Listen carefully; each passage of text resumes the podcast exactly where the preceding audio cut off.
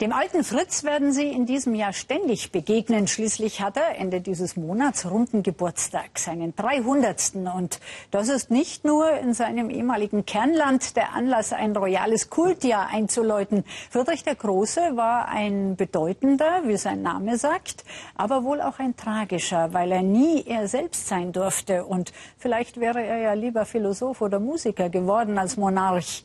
Der große Preußenkönig kurz vor der Auferstehung.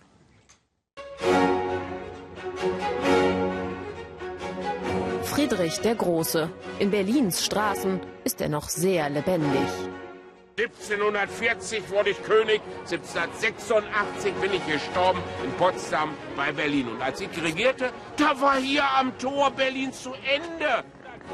Der alte Fritz alias Olaf Kappelt führt seit über zehn Jahren Touristen durch die Stadt und zeigt ihnen das Vermächtnis des Königs, der Preußen groß und mächtig gemacht hat.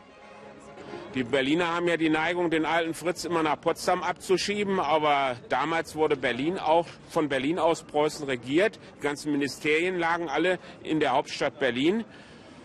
Und er ist schließlich in Berlin geboren, an einem Sonntag, anno 1712. Also bald können Sie meinen 300. Geburtstag feiern, Mademoiselle. Um es genau zu machen, am 24. Januar ist dieser 300. Geburtstag. Doch gefeiert werden soll das ganze Jahr. Im neuen Palais in Potsdam wird dafür extra der Marmorboden aufwendig restauriert.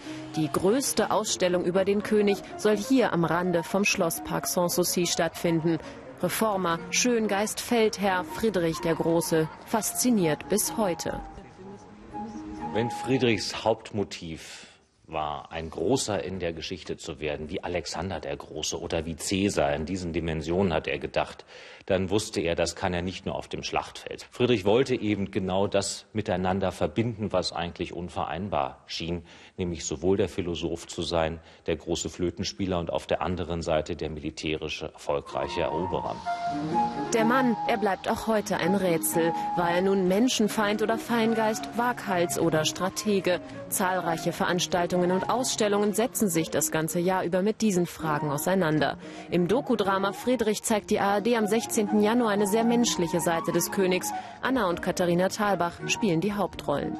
Er war ein sehr einsamer Mensch schon als Kind in der Auseinandersetzung mit dem Vater und den Eltern und dann später als König sowieso. Und hier in Sanssouci ist er dann ja gelandet und hat ein sehr einsames Leben geführt. Anders kann man das nicht sagen. Friedrich selbst hat seinen Geburtstag übrigens nie gefeiert. Der Aufwand, der für das Friedrichjahr betrieben wird, hätte seinen Vorstellungen von Größe aber durchaus entsprochen.